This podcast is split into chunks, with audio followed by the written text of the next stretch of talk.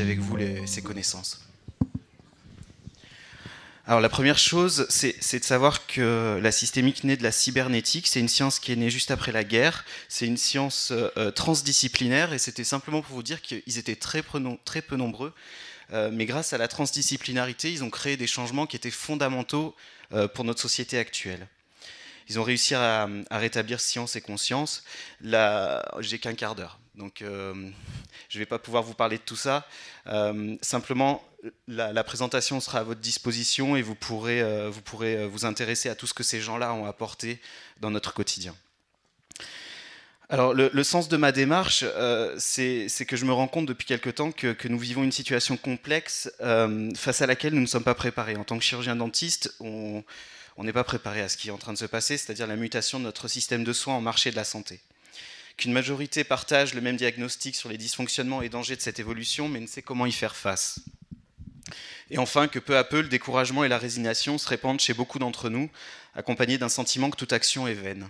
Si bien qu'il ne nous reste plus qu'à s'inhiber et à essayer de s'adapter comme on peut. Euh, que permet la systémique? On l'a vu euh, assez rapidement, enfin, pas, pas, rapidement, pardon. Euh, on l'a vu assez bien avec, avec Valérie. J'aimerais simplement vous donner une définition d'un système, puisqu'on en parle souvent, système politique, économique, médiatique, etc. Mais on ne sait jamais trop de quoi on parle. En fait, un, système, c'est un ensemble d'éléments en interaction dynamique, organisés en fonction d'un but, euh, l'ensemble comportant des propriétés dont sont dénuées ces parties prises séparément. Et on s'est rendu compte qu'on pouvait appliquer cette notion-là autant à la cellule qu'au corps humain, à la famille, l'entreprise, euh, l'État, et on peut aller très loin comme ça.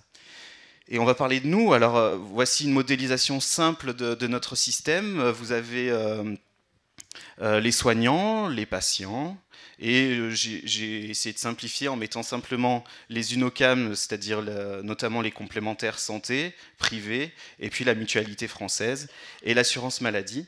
L'ensemble forme un tout, et ils sont organisés en fonction d'un but. L'organisation se euh, vous voyez ici, on, voit l'effecteur. Donc en fait, l'effecteur, c'est celui qui crée le but, la fonction euh, du système. Et vous avez les facteurs, sont eux qui apportent les ressources à l'effecteur pour pouvoir euh, prodiguer des soins à moindre coût. Alors j'ai pris parti d'emblée, hein, c'est ce qu'on nous demande en tant que soignant maintenant de plus en plus. Et vous voyez que les facteurs, euh, les patients, on leur demande de, participer en tant que facteur de plus en plus euh, au, coût des soins. Et les complémentaires santé ont pris clairement le pas sur l'assurance maladie.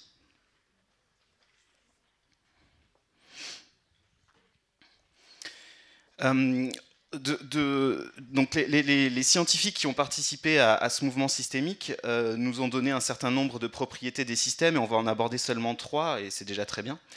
Euh, en fait, ce que j'aimerais vous apporter, c'est une méthodologie de pensée. Et c'est de se dire que si on en est là aujourd'hui, c'est peut-être pas pour rien. Euh, c'est qu'on a fait un petit peu comme on pouvait.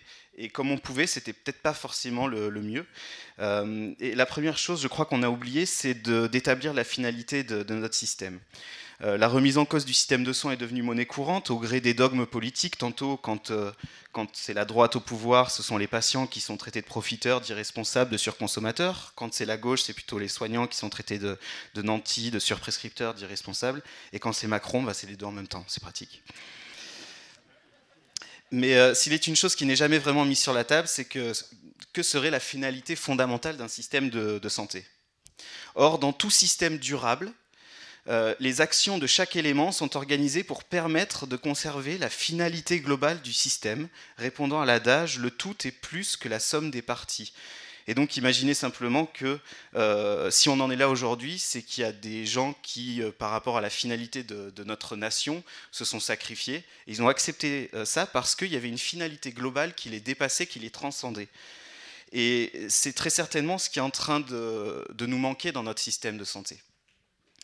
Voici un exemple. Parmi tant d'autres, vous pouvez en créer euh, vous-même une, fois que, fois que vous avez la notion. Euh, je suis parti du principe qu'en fait, pour qu'il y ait un maintien en santé de la population, au sein de notre système, on a besoin que les patients soient tout autant effecteurs que les soignants de leur santé.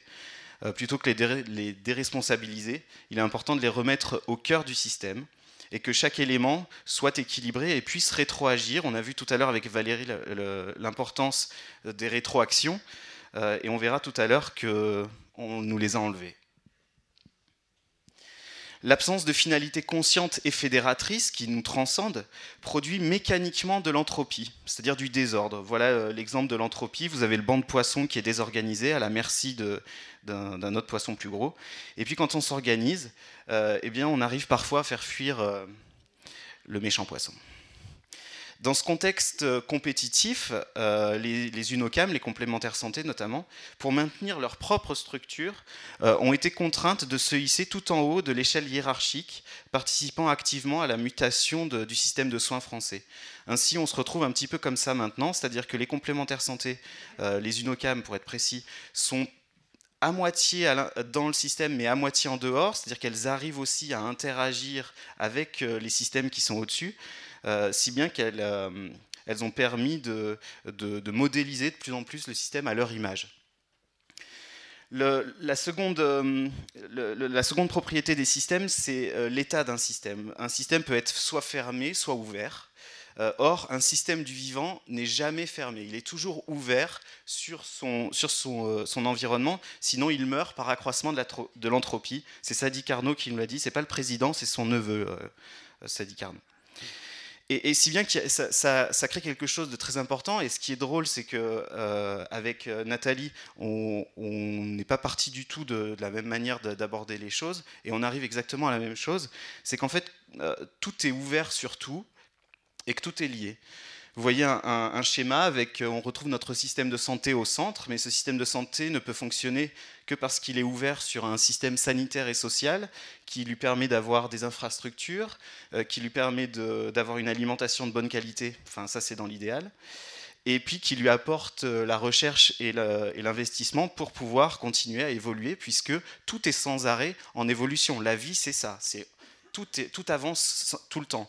Or, vous verrez que nous, euh, enfin, quand je dis nous, les chirurgiens dentistes, on s'accroche euh, à quelque chose qui n'existe plus, on essaye de se fermer, euh, et, malheureusement, plus on se ferme et plus on augmente l'entropie, et plus on est en train de creuser notre propre tombe. Le système sanitaire et social est ouvert sur une socioculture, vous pouvez appeler ça une nation, mais un groupe de nations, etc., avec ses devises, euh, avec son éducation, avec ses citoyens, avec sa justice, euh, avec sa culture, etc., etc. Mais vous le savez très bien, on n'est plus dans des systèmes fermés euh, non plus sur les sociocultures avec les États qui sont fermés sur eux-mêmes, on est dans un système mondialisé. Or, je vais revenir à la finalité, puisque c'est pour moi l'élément fondamental. Quelle est la finalité? Qu'est-ce qui a fait que le système mondialisé a réussi à, a réussi à fédérer euh, autour de lui, eh bien, c'est la production et la vente de marchandises, essentiellement. Évidemment, je vais, euh, il faut que je fasse vite, donc euh, on fait simple. Pour pouvoir produire et vendre des marchandises, il a dû extirper de son écosystème, puisqu'il n'est pas non plus isolé, lui, de son écosystème, une grande quantité d'énergie et de matière. Et puis, il a réussi à atteindre une croissance exponentielle chaque année à créer beaucoup de richesses. Alors qu'est-ce qui se passe dans notre corps quand on mange beaucoup? Ben, On stocke. ok? C'est ce qui s'est passé pendant les 30 glorieuses. On a beaucoup stocké et du coup, on, a prospéré. Et c'est grâce à ce système-là, euh, je ne suis pas dogmatique, hein, euh, pour, moi, c'est grâce à ce système-là qu'on en est là aussi, qu'on a réussi, nous, à se structurer et à avoir cet idéal de, la santé pour tous, etc.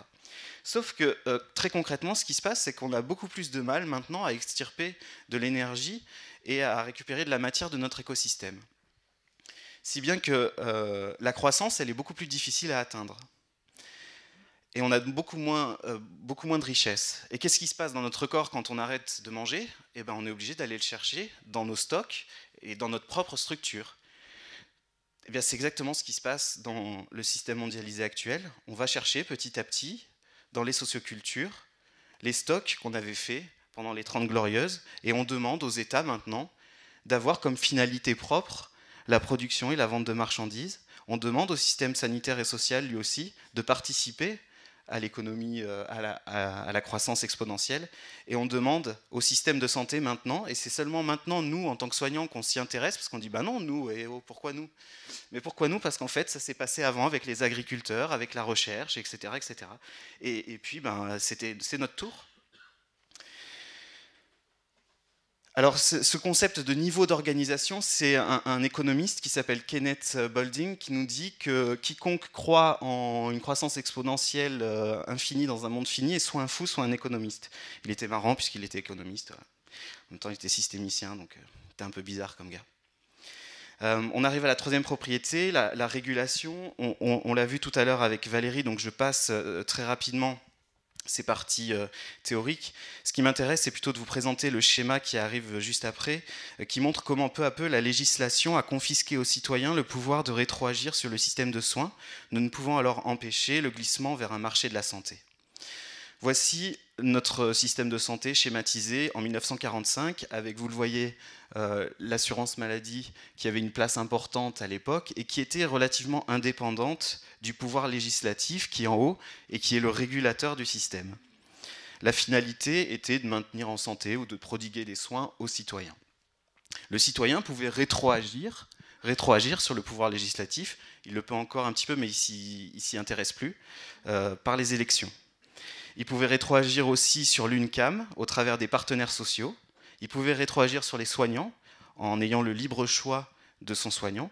Et il pouvait rétroagir sur les complémentaires santé en ayant le choix de ne pas en prendre et en pouvant protéger son secret médical.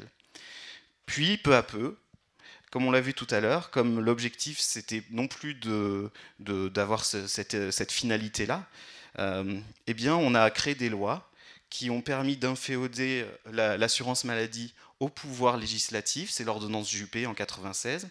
Euh, l'assurance maladie est, directement, son budget est directement lié à Bercy. Puis on a enlevé la possibilité aux citoyens de pouvoir rétroagir sur l'assurance maladie. Les partenaires sociaux sont placés hors système grâce à, enfin, ou plutôt à cause euh, de la loi 12 de Blazy de 2004. Puis le libre choix a été supprimé avec la, loi Leroux. S'ils veulent, euh, veulent choisir leur praticien, il faut qu'ils payent plus cher. Et enfin, le libre choix de la complémentaire santé après la loi Annie a été aboli, puisque c'est leur employeur désormais qui va choisir à leur place quelle complémentaire, ils sont obligés d'en prendre une. Et enfin, la loi santé est en train de mettre un bon coup de canif sur le secret médical. Alors les conséquences bah, sont évidentes. Les complémentaires santé prennent clairement le dessus sur le système. Les soignants et patients ne sont plus effecteurs. Seul le praticien est au centre, mais en tant que prestataire de service on ne sera plus des soignants, il faudra qu'on produise du soin. Et on y est déjà presque. Et le patient n'est qu'un consommateur de soins. Et on s'en rend compte avec, euh, en ce moment, 60 euh, millions de consommateurs, que choisir, qui, réduisent complètement notre dimension médicale à un simple prestataire de service et le patient à un simple consommateur. Le citoyen est donc réduit à sa dimension de producteur-consommateur et on lui demande essentiellement d'être un levier de croissance. Producteur parce que quand il est malade, il produit moins bien, mais en même temps, quand il est malade, il consomme des médicaments. Donc on a quand même essayé de trouver un, élément euh, positif à ça. L'information, euh, je ne pourrais pas en parler, euh, j'essaye de, tenir le temps. Alors, c'est pas très glorieux quand on parle de tout ça, mais en fait, ce que j'aimerais vous dire, c'est qu'il y a encore beaucoup d'espoir parce que je suis persuadé qu'on n'a pas agi avec la meilleure méthodologie. La, la systémique m'a apporté quelque chose qui qui me permet de dire qu'on peut faire largement mieux. D'abord, je crois qu'on a, on, a, arrêté d'inspirer confiance aux patients, aux élus et aux financeurs, et qu'on va pouvoir euh, réinspirer confiance si on arrive à, d'abord à reconnaître notre responsabilité dans la situation actuelle, et puis à être persuadé qu'en tant que soignant, c'est nous qui sommes légitimes pour impulser une finalité fédératrice au système de soins. On est beaucoup plus euh, pertinent pour parler de la santé ou que je ne sais quel ministre qui débarque ou qui décide, euh, ou, quel président qui décide que c'est le, reste à charge zéro.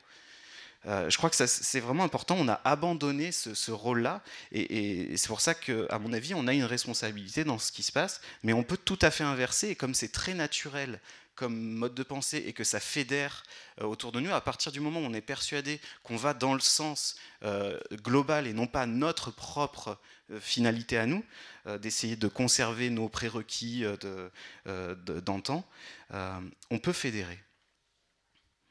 Ensuite, on va avoir besoin d'être acteur du changement. C'est vrai qu'on a l'habitude soit de ne rien faire, soit de faire des actions ponctuelles, un peu coup de poing, et puis on est déçu. Euh, mais en, systémique, le, changement, de, on, dit le plus petit changement possible. Euh, c'est-à-dire qu'on essaye d'aller petit à petit, et les actions coup de poing, en général, ça repart sur les mêmes choses. La Révolution française, ça a donné Napoléon. Bon, il a créé de, très belles choses, mais en termes de, comment dire, de philosophie, on, prenait la liberté, puis en fait, on a eu peut-être l'un des plus grands despotes de notre ère. Ensuite, on va avoir besoin de s'organiser et coopérer. Tout à l'heure, euh, Valérie nous disait que l'approche cartésienne avait, on était très empreint de l'approche cartésienne, et euh, si bien qu'en fait, on a, récupéré une, idée de, Darwin et on l'a gardée euh, comme ça. On l'a complètement amputée de, la base de son travail. C'est qu'il avait remarqué très vite en étudiant les abeilles que lorsqu'un groupe d'individus coopérait, la sélection naturelle ne s'appliquait non plus à l'individu, mais à l'ensemble. Or, euh, nous, on a l'habitude d'être enfermés dans notre cabinet, on travaille un peu, euh, un peu seul, euh, des, fois, avec des associés, mais même avec des associés, on travaille seul. Or, euh, on, a, perdu ce, sens-là du fait que euh, c'est en se regroupant, en se regroupant qu'on pouvait créer quelque chose de fort.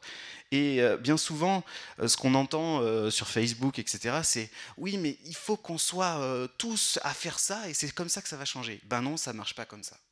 En fait, le changement au sein des systèmes, c'est Rogers qui nous dit ça dès 1995, et ça c'est utilisé par toutes les multinationales euh, pour essayer de, rentrer dans les marchés, etc. C'est qu'en fait, à partir du moment où on atteint ces 16% ici, on crée une vague de changement au sein du système. Tout ça pour vous dire de garder espoir si on est seulement 16% à pouvoir porter quelque chose en, lequel on croit, et si on s'organise bien avec une bonne méthodologie, on peut créer une vague de changement qu'on n'imagine même pas.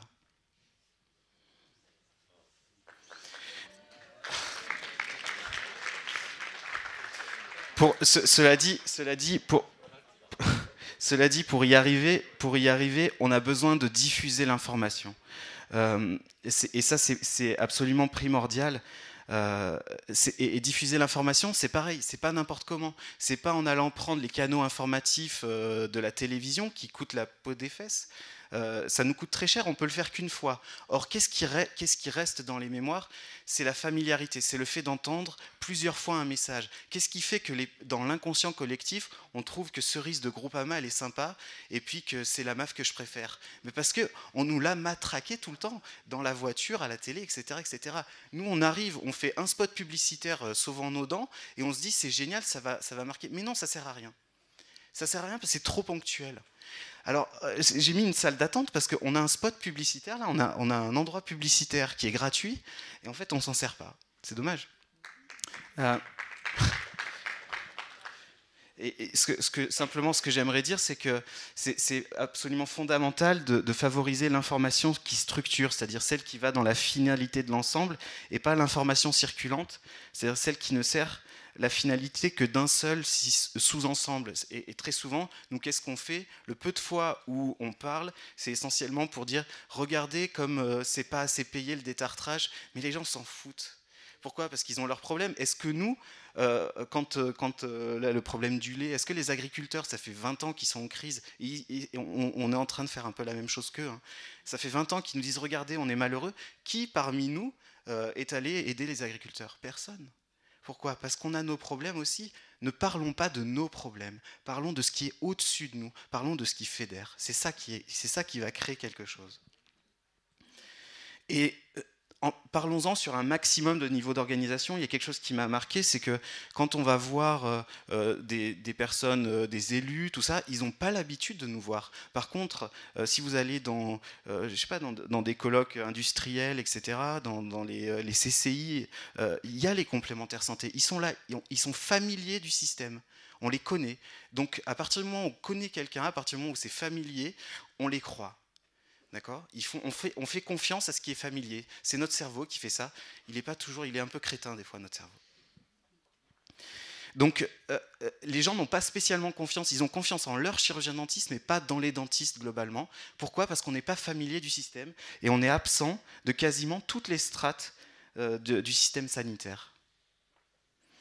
Enfin, il faudra accepter qu'il existe une multitude de réalités et de solutions. C'est ça la systémique. La systémique, c'est il n'y a pas qu'une seule réalité, il n'y a pas qu'une seule vérité, il n'y a pas d'expert, parce que tout avance tout le temps. Et l'expert, à partir du moment où il a étudié euh, quelque chose, il est déjà has-been, parce que tout le temps qu'il lui faut pour comprendre quelque chose, c'est déjà fini, ça a déjà avancé.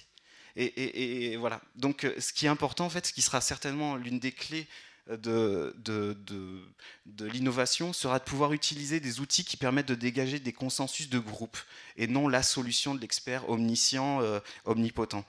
Euh, personnellement, moi, j'y crois plus à ça.